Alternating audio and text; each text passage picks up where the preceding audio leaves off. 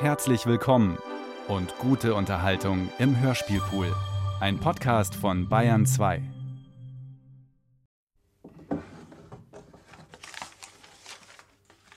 Nichts Besonderes drin.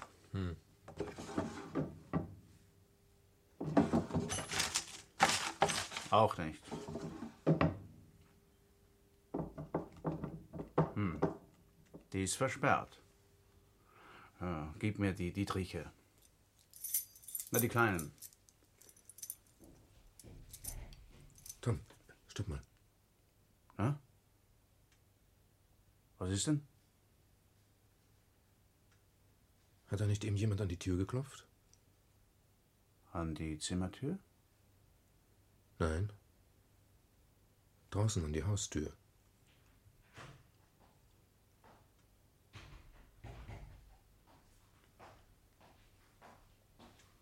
Ja, ist einer draußen.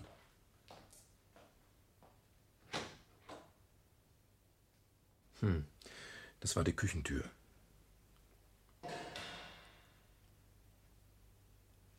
Stell du dich hinter die Tür. An die Wand. Ganz dicht dran. Und pass gut auf. Und du, Gary? Ich stelle mich auf die andere Seite.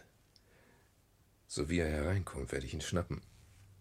Und äh, wenn er Dummheiten macht? Hm. Drückst du ihm dein Schießeisen ins Kreuz.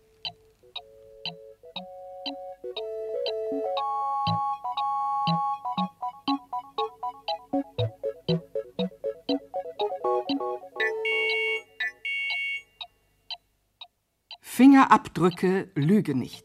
Kriminalhörspiel nach der gleichnamigen Detektivgeschichte von Stuart Palmer.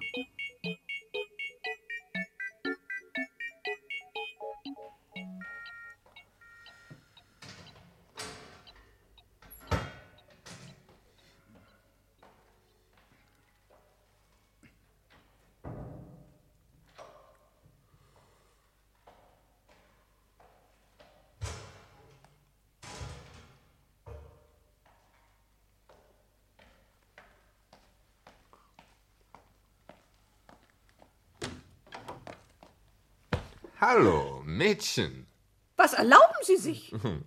Ich bin Miss Claire Finch. Nehmen Sie gefälligst Ihre Pranke von meiner Schulter. Das war Miss Claire Finch bis dato denn doch noch nicht widerfahren. Ein Mann, der es wagte, sie auf so plump vertrauliche Weise zu begrüßen. Kein Wunder, dass die Lady unverzüglich von ihrer Waffe Gebrauch machte, ihrer Zunge. Und mehr brauchte es auch gar nicht. Was ist denn schon dabei, wenn ich den Bungalow hier betrete? Schließlich habe ich ebenso viel Recht, mich hier aufzuhalten wie Sie. Vielleicht sogar noch mehr. Wird sich herausstellen. Ja, wir sind ganz ohr, Lady. Legen Sie los. Aber ohne Umschweife, wenn wir bitten dürften. Mein Kumpel hier und ich, wir sind von der Polizei. Ja. Ja, hier in Las Vegas. Dann muss ich mich wohl so simpel wie möglich ausdrücken. Ja. Ich meine, um mich verständlich zu machen. Sehr liebenswürdig, Miss. Äh, Miss. Äh, Finch. Finch. Ja, Finch. Ich habe meine Reise von New York nach Los Angeles hier in Las Vegas unterbrochen, Ja, warum? weil hier eine junge Frau namens Susan Travis leben soll. In dem Bungalow hier. Eben. Vor mehr als fünf Wochen hat sie ihren Wohnsitz hier aufgeschlagen, um hier im Staat New Mexico ihre Scheidung durchzusetzen. Aha. Ja, die Familie von Mrs. Travis in New York hat dicke Beziehungen. Auch zur Polizei. Und hat sich unmittelbar an das Headquarter in der Center Street gewandt. So, so. Sie müssen verstehen, die Familie macht sich um Susan, um Mrs. Travis Sorgen. Soll das heißen, dass Sie Polizistin sind? Ich, Polizistin? Da dürfte mein Intelligenzquotient denn doch zu hoch sein. Hallo, hallo. Ich bin Lehrerin. Aber von Zeit zu Zeit werde ich bei Fällen zugezogen, die für die Leute des Headquarters zu abseits ihrer ausgefahrenen Geleise liegen. Verstehen Sie das? Fast. Und denen man sich deshalb nicht so eingehend widmen kann. Ein paar von meinen Freunden im Headquarter wussten, dass ich eine Ferienreise nach Kalifornien mache, und so rieten sie Susans Mutter, die ihnen die Hölle heiß machte. Sie soll mit telegrafieren. Aha. Mhm. Ah, ja. Und warum macht sich die Mutter von Mrs. Travis eigentlich Sorgen? Weiß ich auch nicht genau. Vermutlich wegen irgendwelcher Drohungen, die George Travis, der Mann der jungen Frau, ausgestoßen haben soll. So ist es. Ja. Gegen ihn wurde vor kurzem Anklage wegen Gewalttätigkeiten bei irgendwelchen dunklen Geschäften erhoben. Und so hatte er das Gefühl, dass seine Frau die Scheidung auf schnellstem Weg über die Bühne bringen will, um bei dem bevorstehenden Prozess gegen ihn aussagen zu können. Ah ja. Und als dann die Mutter der Mrs. Travis letzte Woche hier anrief, benahm sich Susan so sonderbar. Ganz merkwürdig. Wieso? Sie weigerte sich zu sprechen. So, jetzt wissen Sie ebenso viel wie ich. Übrigens, wo ist die Leiche? Woher wissen Sie davon? Es hängt so ein Odeur von Parfum, schalem Alkohol und Kordit in der Luft. Was? Kordit? Pulverdampf. Außerdem, warum sollten sonst wohl zwei Detektive hier herumlungern? Das ist gut. Das ist sehr gut. Mrs. Travis liegt im Schlafzimmer, hier nebenan. Und wann ist es passiert? Vergangene Nacht. Um Mitternacht herum, soweit wir das feststellen konnten, verpasste ihr jemand mit einem Schrotgewehr eine volle Ladung mitten ins Gesicht. Und was soll jetzt geschehen? Wir warten auf den Leichenbeschauer. Ja. Es tut mir sehr leid, Madame, aber wir werden Sie mit auf die Polizeiwache nehmen müssen. Und der Mörder? Er wird mittlerweile versuchen, so viel Meilen wie möglich zwischen sich und Las Vegas zu bringen. Ah, seien Sie unbesorgt. Ich komme mit. Ganz friedlich. Hoffentlich. Das heißt, besser wäre es schon, wenn ich zuerst noch die Leiche sehen könnte. Ist sie bereits identifiziert? Kommen Sie.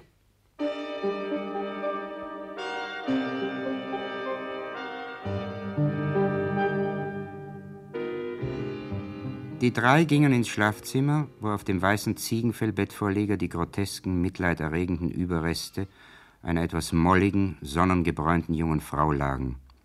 In schwarzem Negligé. Gleich daneben die Schrotflinte. Sieht ja übel aus. Na? Ist sie das? Ich meine, soweit Sie das noch feststellen können, Madame. Bei dem Gesicht. Neue Nylons?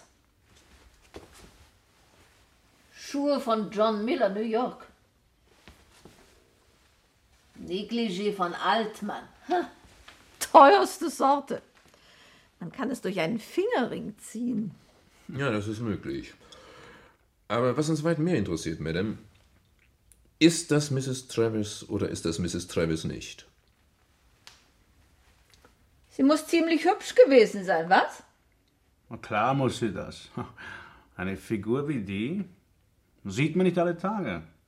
Nicht einmal hier in Las Vegas. In der Hinsicht bist du ja Experte, was, Tom? Oh ja. Ich weiß nicht, ob das Mrs. Travis ist. Ich meine, ich habe sie selbst ja nie gesehen. Ach so. Ich möchte mich nur noch vergewissern, ob nicht irgendwelche Anhaltspunkte zu finden sind, die Sie, meine Herren, übersehen haben könnten. Sie machen sich wohl gern wichtig, wie? Komm, Tom, lass sie, lass sie. Nun? Sind welche zu finden? Nur der, dass ihr Ring fehlt. Mrs. Travis hat einen Ring getragen. Man sieht es deutlich hier an der linken Hand der Toten. Am Ringfinger der schmale, helle Streifen. Hm, Das ist gar nicht schlecht beobachtet, Madame. Nur war da ein Ring, als wir sie fanden. Und wo ist er jetzt? Ich habe ihn eingesteckt. Der da, sehen Sie? Schwerer, breiter, weißgoldener Ehering. Innen mit einer Gravur. Von GT für SH. 20. Januar 61. Also von George Travis für Susan Hampton. Scheint eine hohe Meinung von sich zu haben, der George. Wieso? Ach so, Sie meinen, weil er seine Initialen vorangestellt hat. Eben. Sieh mal. Alles Modellkleider. Hatte keinen schlechten Geschmack.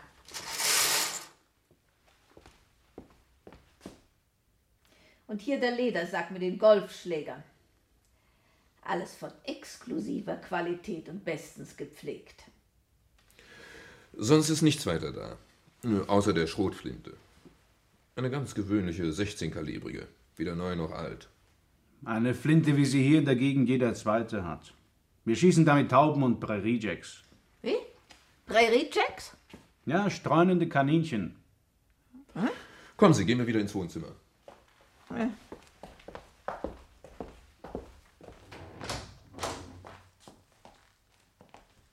Die halbvolle Flasche Scotch und die beiden Gläser standen wie jetzt auf dem Kaffeetisch. Auch der Aschenbecher mit der halbgerauchten Zigarre.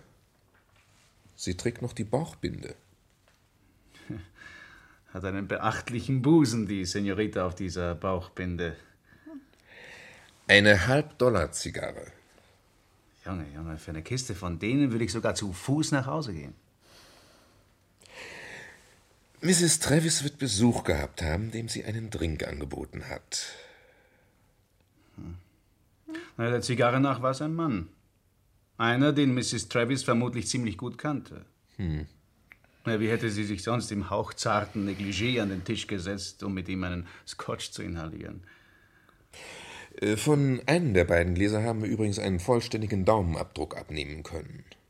Ein Mordsding von einem Fingerabdruck. Schade, dass der Gemahl der Ermordeten zurzeit in Untersuchungshaft sitzt. Ein Mann vom Kaliber eines George Travis könnte aber doch auch arrangiert haben, dass ein anderer für ihn den Mord begeht. Gewiss, Madame, wir werden auch daran denken. Fahren wir jetzt zurück in die Stadt. Was suchten Sie eigentlich in der Küche, Miss Finch, als Sie vorhin reinkamen? Ich? Ich wollte mich nur ein bisschen umsehen. Man kann über jemanden eine ganze Menge erfahren, wenn man in seinen Mülleimer schaut. Und in die Küchenregale. Sehen Sie hier den Schinken, den Biskuitteig, da, die vielen Fleischkonserven. Ha, scheint einen herzhaften Appetit gehabt zu haben, die junge Frau. Und wenn Sie in den Mülleimer schauen, Wenig sinnvoll, in alten Orangenschalen und Kaffeesatz rumzustochern. Kaffeesatz, Orangenschalen. Nichts ist in dem Eimer. Rein gar nichts. Sehen Sie nur, das ist ja der springende Punkt.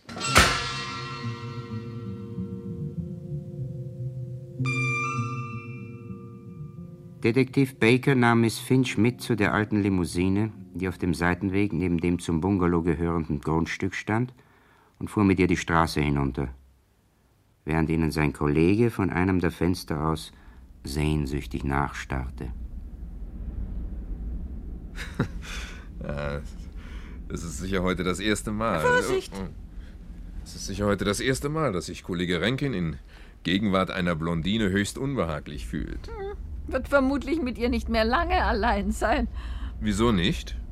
Als wir eben losfuhren, sah ich aus dem Gebüsch neben dem Gartenzaun einen Mann heraustreten und auf den Bungalow zugehen. Warum sagten Sie mir denn das nicht gleich?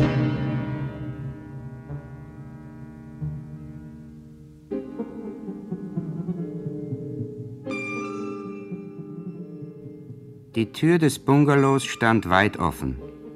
Als die beiden in die Diele kamen, sahen sie Rankin in einem höchst realistischen Ringkampf auf dem Boden herumrollen. Sein Gegner entpuppte sich als bleicher, unrasierter Gentleman von etwa 30 Jahren, der einen tadellosen, dunklen, nadelgestreiften Anzug trug, mit dem er bereits den größten Teil des Staubes auf Susan Travis Dielenboden aufgemobbt hatte. Sowie er bemerkte, dass die Chancen 3 zu 1 gegen ihn standen, stellte er sein Catch-as-Catch-Can ein. Sagte jedoch kein Wort. Ich bin ziemlich sicher, dass es Mr. George Travis ist. Prüfen Sie den Ring an seiner rechten Hand, Mr. Baker. Sie werden sehen, dass die Initialen GT eingraviert sind. Also los, los, geben Sie den Ring schon her. Nicht nötig. Ich bin George Travis. Ich möchte meine Frau sprechen. Und zwar allein. Wo ist sie? Im Schlafzimmer, kommen Sie mal mit.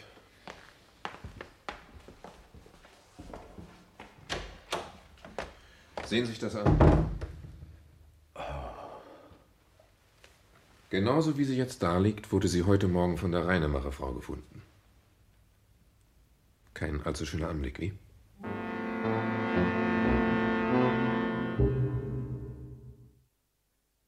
Als George Travis das Schlafzimmer verließ, schien sein Gesicht noch um einige Grade blasser als zuvor.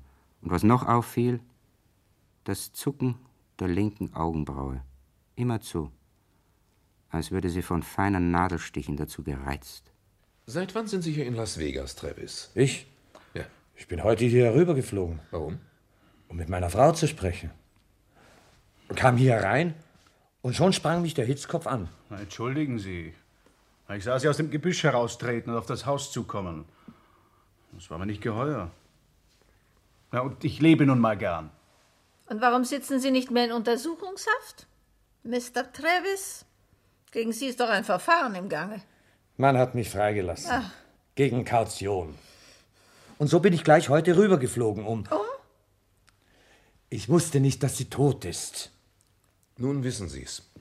Kommen Sie mal mit aufs Amt. Sie wollen die Tote so allein hier liegen lassen? Sie wird wohl kaum etwas dagegen haben.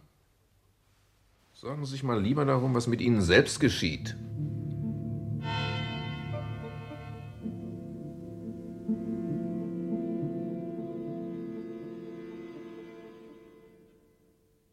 Der Bungalow wurde verschlossen und an die Tür ein Zettel für den Leichenbeschauer geheftet, auf dem stand in 20 Minuten wieder zurück. Und dann fuhr man gemeinsam in die Stadt. Keiner sprach ein Wort. Obwohl Miss Finch nur allzu gern mit George Travis allein gewesen wäre. Er machte ganz den Eindruck eines bockigen Schuljungen. Und sie verstand es doch so gut, mit bockigen Schuljungen umzugehen. Auf der Polizeiwache wurde eine spitznasige, aufgeregte Sekretärin herbeizitiert, um Travis Aussage aufzunehmen. Er sagte, er sei gekommen, um seine Frau zu bitten, die Scheidung bis nach seinem Prozess aufzuschieben und dass er absolut nichts von ihrer Ermordung gewusst habe. Und so machte ich mir eben Hoffnung, dass bei dieser Aussprache etwas Vernünftiges herauskommen würde. Susan war verbittert, Warum? weil ich sie gedrängt hatte, den größten Teil ihres Schmucks zu verkaufen. Ich brauchte Geld, Bargeld. Meinen Besitz wollte ich nicht veräußern. Sie rechnete sich aus, dass das ihre große Chance sei, mir eins auszuwischen. Susan hatte ein verflucht launisches Temperament. Kein Hausmädchen hielt es länger bei ihr als einen Monat aus. Auf eines dieser Mädchen ging sie sogar mit der Reitpeitsche los. Okay, Mr. Travis. Wir behalten Sie hier. Warum denn? Nicht wegen des Mordes. Noch nicht. Nur für den Fall, dass Sie in New York gesucht werden sollten.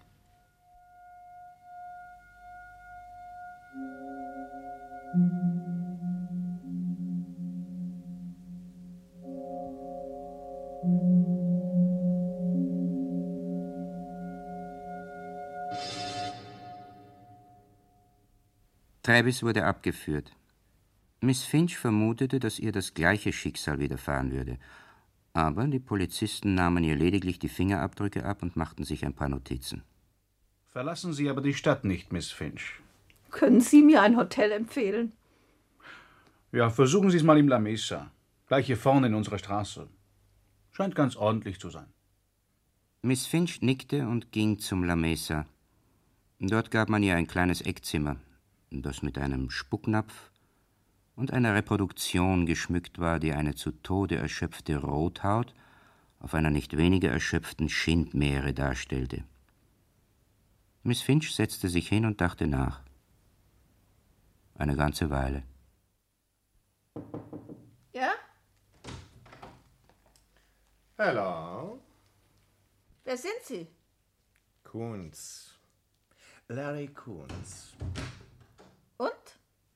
Ich arbeite drüben, Madame. Im Glücksrad. Ich bin nicht zum Spielen nach Las Vegas gekommen. Ich weiß. Sie sind wegen des Falles Travis hier, gewissermaßen als Repräsentantin der Familie. Bin ich das wirklich? Klar doch. Ich weiß Bescheid. Auch ich habe so meine Beziehungen. Wollen Sie die wirklichen Hintergründe wissen, Miss Finch? Erzählen Sie. Neugier ist meine größte Sünde. Also? Ich lernte Susan, Was? ich meine äh, Mrs. Travis, äh, drüben im Glücksrad kennen, in dem Etablissement, in dem ich arbeite. Ah, Ja, ich bin dort so eine Art Ankurbler. Äh, Das heißt, ich spiele mit dem Geld des Hauses. Aber nur, wenn am Spieltisch eine Flaute eintritt. verstehe. Ich kann Ihnen alles sagen über Susan. So? Ich meine, Alles, was Sie wissen wollen. Erzählen Sie. Aber nur, wenn ich dabei nicht zu kurz komme. Ich schätze, zwei Mille dürften so ungefähr das Richtige sein. Zwei Mille ausgeschlossen. Nicht? Oh, dann eben nicht. Ist mir unmöglich, eine so hohe Summe in die Klärung des Falles zu investieren. Aber Sie könnten das Geld doch von Susans Familie bekommen. Dazu müssten Sie mir schon erst einmal gewisse Andeutungen machen, dass Sie auch wirklich was wissen.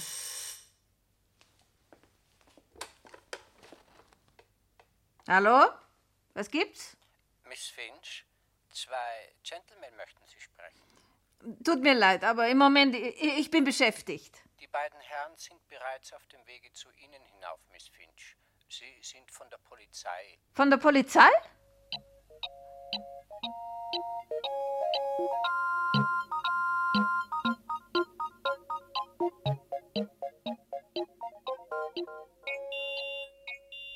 Miss Finch hörte hinter sich die Tür gehen und als sie sich umsah, war Mr. Coons bereits verschwunden. Ihr blieb gerade noch Zeit, sich die Haare zurechtzustreifen und eine unschuldige Miene aufzusetzen, als die Detektive Baker und Rankin ins Zimmer kamen. Baker schaute unfreundlich, Rankin sogar grimmig. Jetzt sagen Sie mir bloß, Sie hätten festgestellt, dass meine Fingerabdrücke mit denen auf der Mordwaffe übereinstimmen. Sagen Sie uns lieber, warum Sie erst heute Mittag zu dem Bungalow hinausfuhren, nachdem Sie bereits gestern nach Las Vegas kamen. Ganz einfach, weil ich die Adresse nicht hatte. Von Mrs. Travis. Nur ihre Telefonnummer.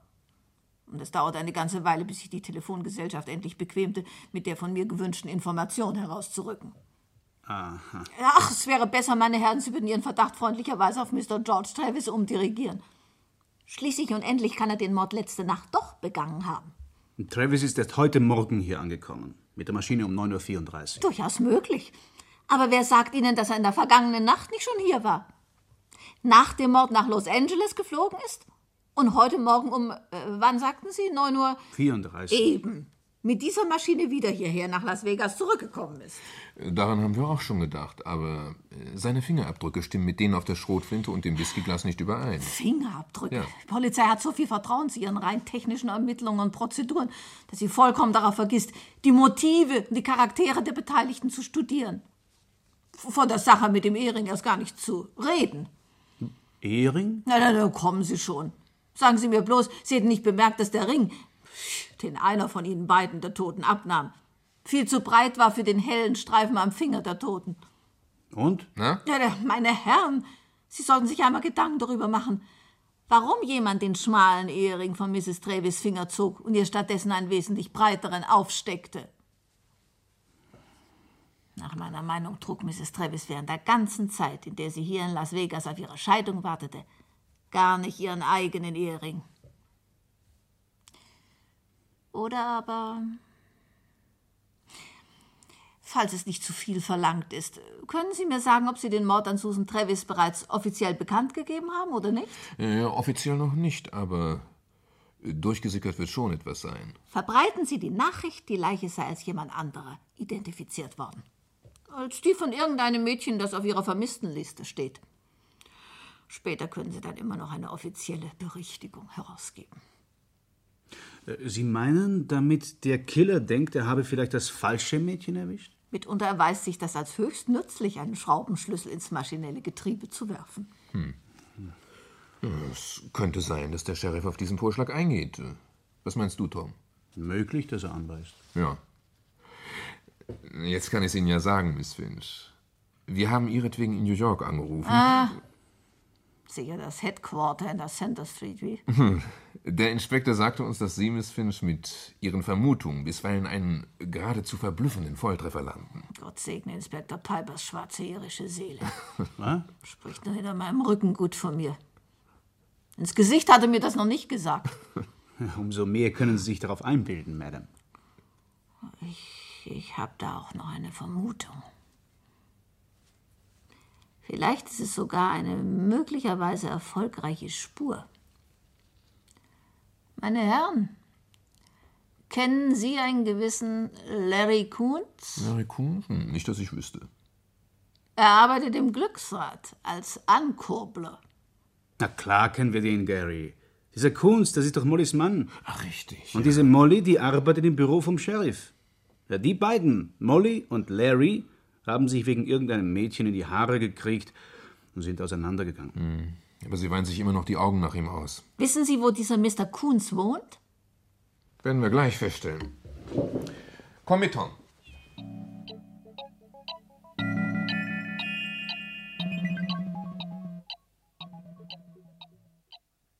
Wiederum allein gelassen ging Miss Finch hinunter zum Dinner. Dann kehrte sie auf ihr Zimmer zurück und war gerade dabei, ihrem Haar vor dem Schlafengehen die erforderlichen hundert Bürstenstriche zu geben, als wieder das Telefon klingelte. Hallo? Hier spricht Baker. Nu, Baker? Haben Sie die Adresse? Oh, gewiss, Madame, die haben wir.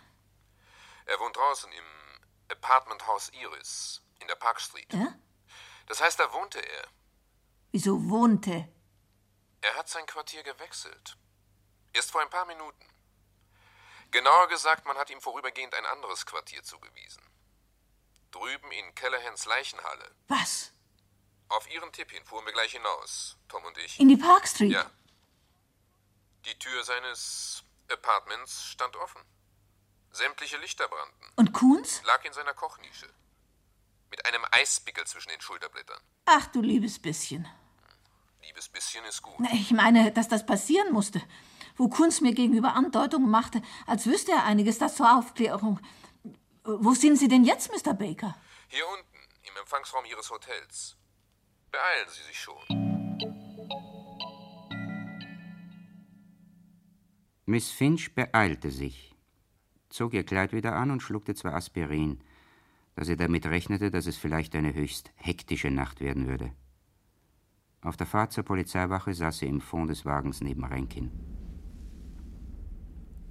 Erscheint mir nur merkwürdig, dass in dem Apartmenthaus keiner der Nachbarn etwas gehört oder gesehen hat. Ja, es wundert mich nicht. In der Stadt hier ist zwischen 10 Uhr abends und 3 Uhr morgens doch kaum jemand zu Hause. Na, die vielen Fremden verjubeln ihr Geld in den Spielhöllen und die Einheimischen sind ihnen dabei behilflich. Trotz der Hast, mit der die Detektive sie aus dem Hotel geholt hatten, musste Miss Finch in einem der schäbigen Vorzimmer des Polizeigebäudes schier endlos lang warten, bis sie in den Raum gebeten wurde, in dem die beiden Detektive saßen. Ferner ein rüstiger Sechziger mit einem Sheriffstern, den er sich vorn auf seinen Stetsonhut gesteckt hatte, und eine hagere, sommersprossige Frau mit offenbar vom Weinen geröteten Augen. In dieser jungen Frau erkannte Miss Finch die Sekretärin wieder, die am Nachmittag ihre Personalien aufgenommen hatte. Und das hier ist Molly. Mrs. Molly Coons. Armes Kind.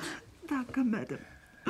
Madame, würden Sie jetzt bitte so freundlich sein, uns zu erzählen, warum Sie an Mr. Coons so sehr interessiert waren, bevor er mit dem Eispickel.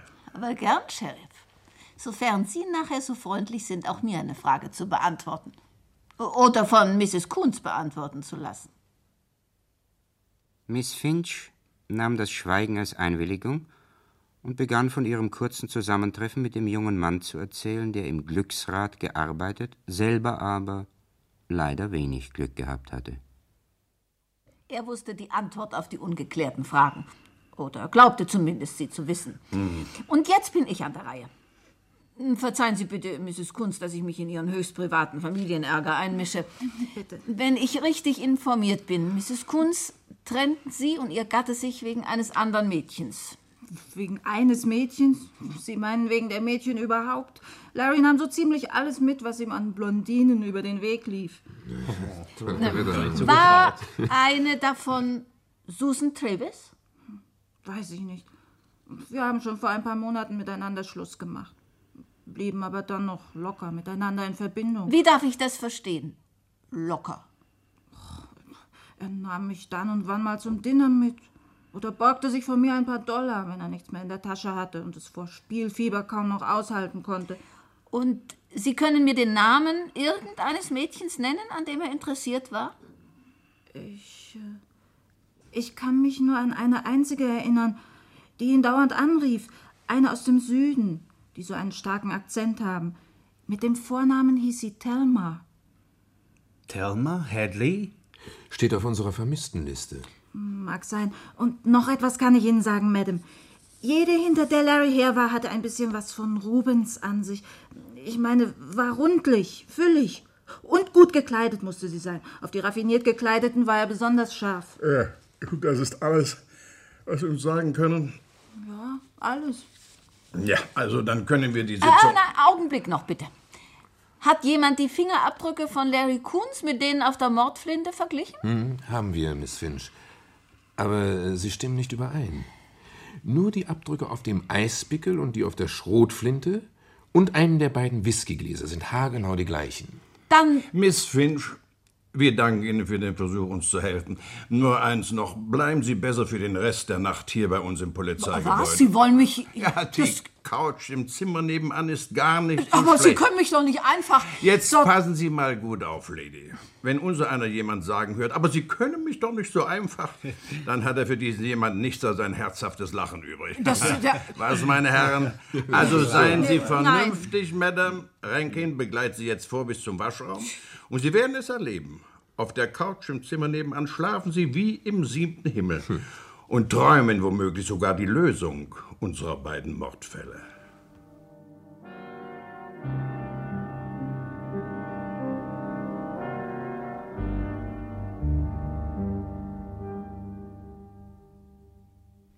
Damit es sich Miss Finch nicht einfallen ließ, in der Nacht noch das Polizeigebäude zu verlassen, wurde die Tür, die in ihr Schlafgemach führte, vorsorglich verschlossen.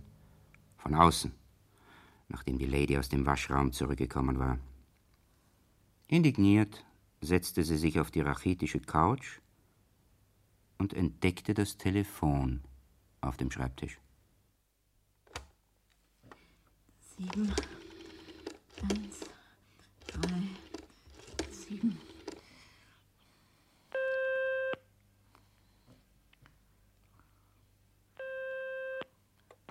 Vermittlung, Sergeant Black. Was gibt's? Hören Sie, Sergeant, ich möchte ein dringendes R-Gespräch nach New York City anmelden. Immer sacht und mit der Ruhe, Madam.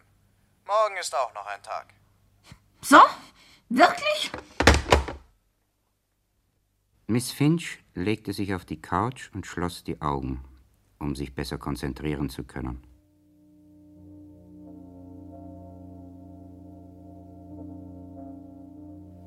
Schon war sie wieder in dem Bungalow und sah die halbgerauchte Zigarre, deren Asche nicht im Aschenbecher war.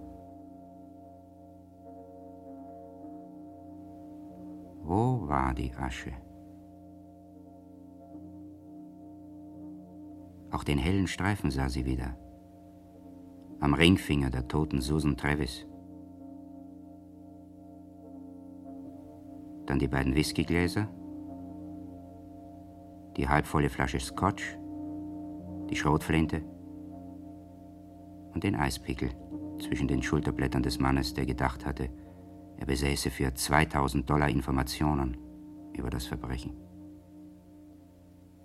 Aber die Rückschlüsse, die Miss Finch aus all diesen Beobachtungen zog, gerieten ihr dauernd mit anderen Dingen durcheinander, die doch ganz ohne Belang waren. Den Fleischkonserven, dem leeren Mülleimer, den Golfschlägern mit ihren Schutzhüllen, den Nylonstrümpfen und dem Ehering. Miss Finch dachte und dachte und träumte, bis sie vom Klopfen an der Tür geweckt wurde. Zu ihrer Überraschung war es schon taghell, aber das Rätsel war für sie gelöst, schön sauber und vollständig. Sie kannte den Namen des Mörders und auch das Warum und lächelte freundlich, als Detektiv Baker in der offenen Tür stand. Guten Morgen, Madame. Guten Morgen. Wenn Sie sich zurechtgemacht haben, kommen Sie doch bitte zu uns herüber in das Büro des Sheriffs. Es ist jemand da, mit dem wir Sie konfrontieren möchten. Wann hat sich Mrs. Travis der Polizei gestellt? Vermisst. Wer? Ich meine, wieso? Sie haben mich doch verstanden, Baker. Ich fragte, wann sich Mrs. Susan Travis der Polizei gestellt hat. Woher wissen Sie das, Miss Finch? Liegt es nicht auf der Hand? Es war doch von Anfang an klar, dass die Leiche im Bungalow nicht Susan Travis sein konnte. Trotz der New Yorker Modellkleider. Aber ich. Oh, entschuldigen Sie, Mr. Baker, wenn ich mich hier in Ihrer Gegenwart zurechtmache. Aber schließlich habe ich mir ja das Quartier nicht ausgesucht. Aber bitte, Madame Miss. Das Mädchen, das in dem Bungalow wohnte, hat sich die Küche mit Lebensmitteln vollgestopft, wie man sie im Süden der Staaten liebt. Das Frühstück eines New Yorkers besteht zunächst einmal aus Kaffee und Orangensaft. Ja, gewiss. Aber fand sich in dem Bungalow auch nur eine einzige Orangenschale? Von einer Orange gar nicht zu reden. Mrs. Travis las gestern Abend in Los Angeles in den Zeitungen von dem Mord. Sie fuhr mit ihrem Wagen sofort los und kam in der Nacht noch zu uns her. Sie hat gestanden. Die beiden Morde? Aber nein, Madame. Was dann? Bitte kommen Sie jetzt mit rüber.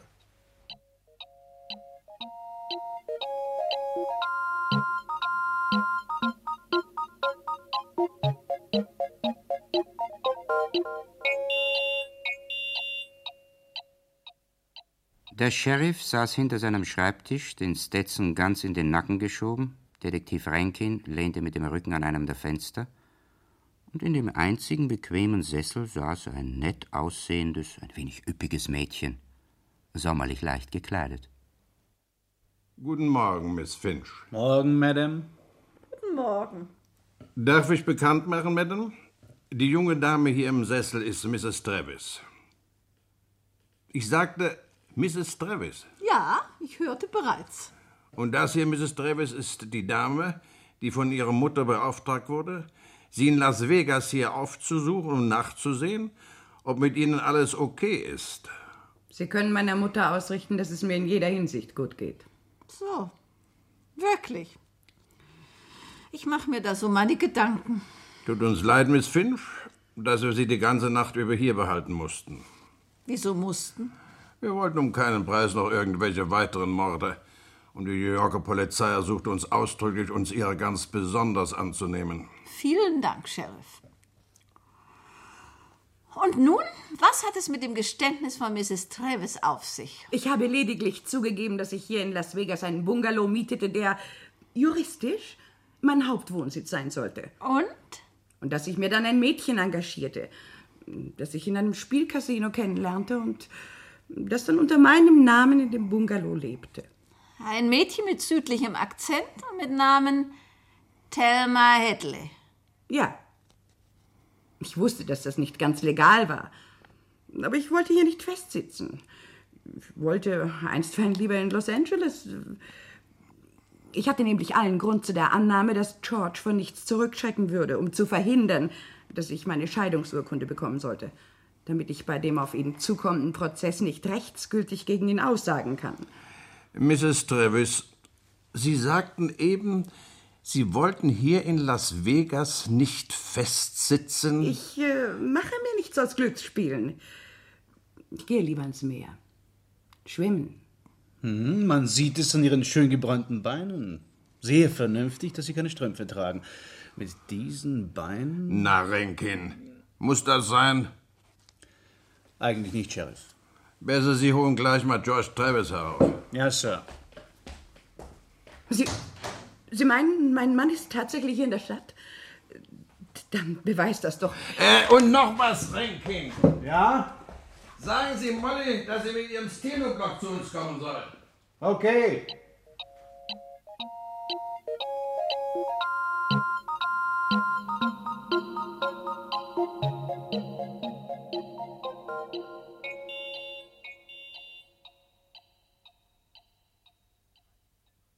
Schweigend warteten die vier, der Sheriff, Miss Finch, Mrs. Travis und Detektiv Baker, auf Rankins Rückkehr. Miss Finch bemerkte, dass jetzt offenbar auch Mr. Baker Schwierigkeiten hatte, seine Augen von Mrs. Travis wohlgeformten, sonnengebräunten Beinen fernzuhalten. Bis Rankin den Mann in den Raum schob, der jetzt noch ungepflegter, zerraufter und unrasierter aussah als am Vortag. Hallo, George. Ist das nicht jammerschade, dass dein angeheuerter Killer das falsche Mädchen erwischt hat? George Travis sagte kein Wort, setzte sich auf die Bank neben Mr. Baker und stützte den Kopf in die Hände. So, da wären wir, Sheriff. Da wir jetzt alle so nett und einträchtig hier versammelt sind, wollen wir doch mal ganz von Anfang beginnen und sehen, ob wir die Sache nicht klären können. Ich würde vorschlagen, dass wir am Ende anfangen. Wieso am Ende? Das wird uns eine Menge Zeit sparen. Ich weiß nämlich, wer der Mörder ist. Was sagen Sie da? Sie wissen? Seit wann? Die Lösung des Rätsels kam mir heute Nacht. Ganz plötzlich. Ich glaube im Schlaf. Ja, und Sie träumen jetzt wohl immer noch, wie? Es ist doch offensichtlich, dass Mr. Kunz getötet wurde, weil er zu viel über den ersten Mord wusste. Wenn wir den Mord an Thelma Hadley klären, klären wir damit beide Morde. Denken wir zunächst an den wichtigsten Anhaltspunkt. Der wäre? Die Zigarre. Die halb gerauchte Zigarre im Aschenbecher auf dem Wohnzimmertisch im Bungalow. Zweifellos sollte diese Zigarre auf eine falsche Spur führen. Sie war erst lange nachdem sie geraucht wurde hingelegt worden. Aber der Killer war kein Zigarrenraucher, denn er vergaß die Banderole zu entfernen.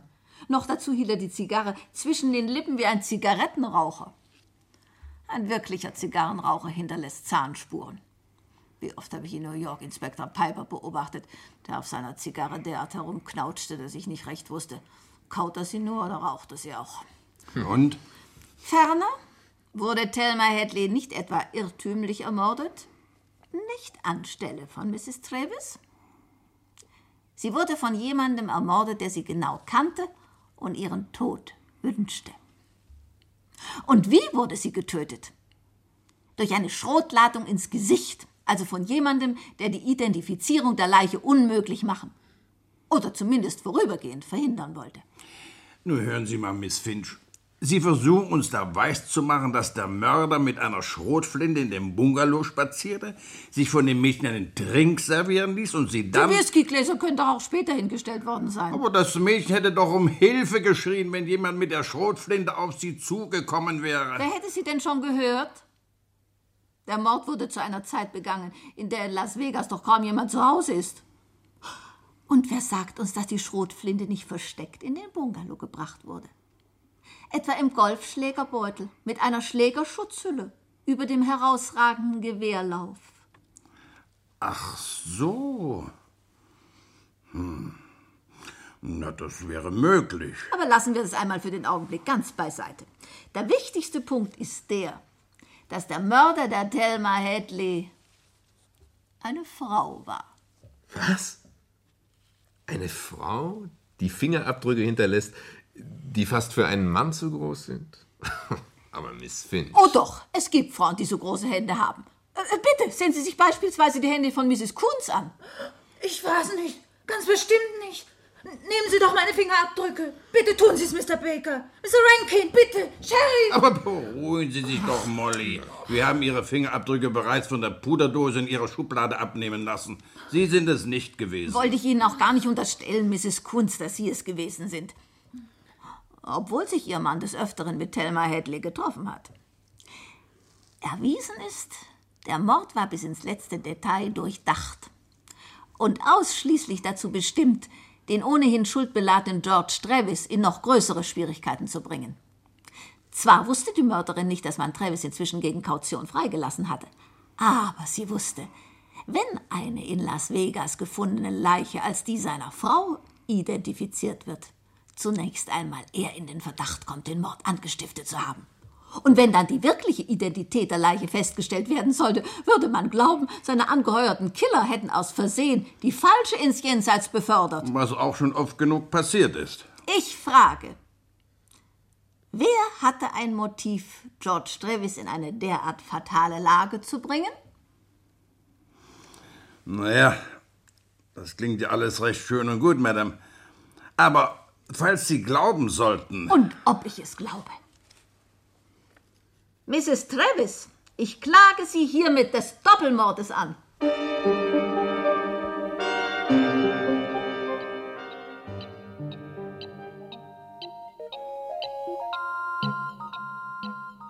Was sich Miss Finch als Bombe gedacht hatte, war leider nur ein Blindgänger.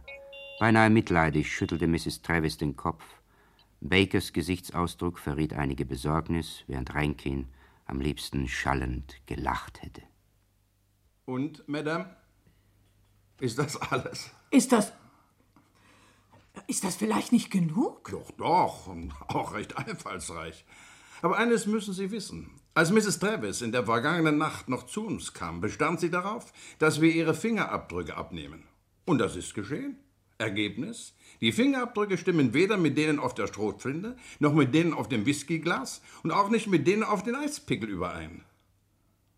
Aber, aber Sie, Sie müssen doch übereinstimmen. Detektiv Rankin ist unser Fingerabdruckexperte. Er hat meines Wissens alle Fachbücher studiert, die. Dann muss eben irgendwo ein Fehler gemacht worden sein. Allerdings. Und zwar haben Sie selbst den Fehler gemacht, Madame. Ich? Aber trösten Sie sich. Das ist uns allen schon mal passiert. Übrigens, wie ich hörte, wollen Sie Ihre Ferien in Kalifornien verbringen. Verlieren Sie keine Zeit. Punkt 9 Uhr startet eine Maschine nach Los Angeles.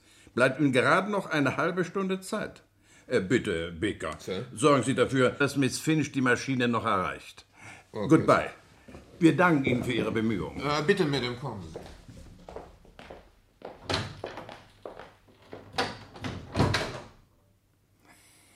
Müssen wir also doch noch mal ganz von vorne anfangen und schauen, ob wir nicht Licht in die Sache bringen können. Sie, Mrs. Travis, kommen als Erste dran. Molly, nehmen Sie die Aussage ins Stenogramm auf und tippen Sie sie dann herunter, damit Mrs. Travis unterschreiben und gehen kann. Also, Mrs. Travis, äußern Sie sich. Susan Travis sprach eine ganze Weile, sehr langsam und überlegt. Als ihre Aussage dann von Mrs. Coons getippt wurde, Hallo? Was ist Baker? Hat Miss Finch die Maschine noch erreicht? Na, Gott sei Dank. Gut, dass Sie mir das gleich durchgesagt haben, Baker. Es ist mir viel wohler. Was? Eine letzte Bitte? Was für eine letzte Bitte? Baker, das ist doch. Verdammt, Juche! Mensch, auf die Idee zu kommen. Werden wir, Baker. Natürlich. Renken. Ja, Sheriff? Sie sind doch unser Experte für Fingerabdrücke, oder? Ich denke. Der Fall hier ist in eine Sackgasse geraten, weil wir ganz einfach keinen Verdächtigen finden können, dessen Abdrücke mit denen auf der Schrotflinte und dem Eispickel und dem Whiskyglas übereinstimmen. Sagen Sie mir, Renkin, gibt es eine Möglichkeit, falsche Fingerabdrücke zu erzeugen? Ja, doch. Es gibt ein fotografisches Verfahren mittels Gelatine, aber das ist leicht zu entdecken, weil es keine Porenspuren hinterlässt. Und dann wäre auch noch zu bedenken.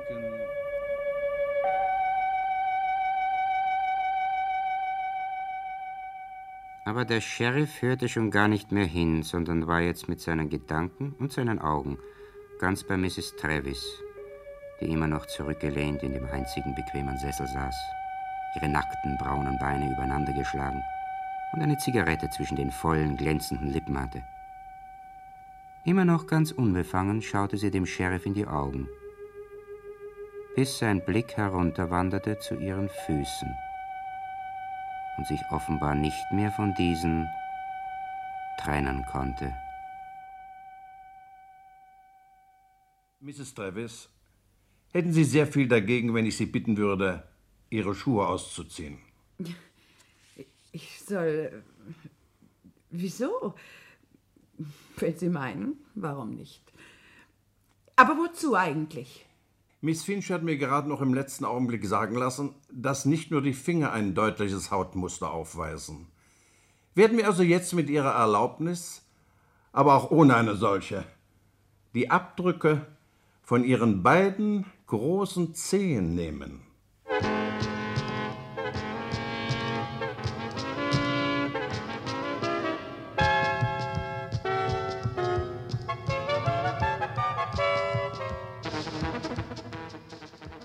Wir brachten das Kriminalhörspiel Fingerabdrücke Lüge nicht nach der gleichnamigen Detektivgeschichte von Stuart Palmer. Die Personen und ihre Darsteller waren Miss Finch, Edith Herdegen, Gary Baker, Herbert Bötticher, Tom Rankin, Georg Kostia, Sheriff Hans Zesch Ballot, Susan Travis, Marlies Schönau, George Travis, Uli Steigberg, Larry Kunz, Christian Marschall. Molly, Karine Christian. Polizist, Ulrich Frank. Portier, Alexander Malachowski. Der Erzähler war Theodor Fischer. Ton und Technik Heinz Sommerfeld und Gertrud Balz. Assistenz Josef Gabriel. Funkbearbeitung und Regie Edmund Steinberger.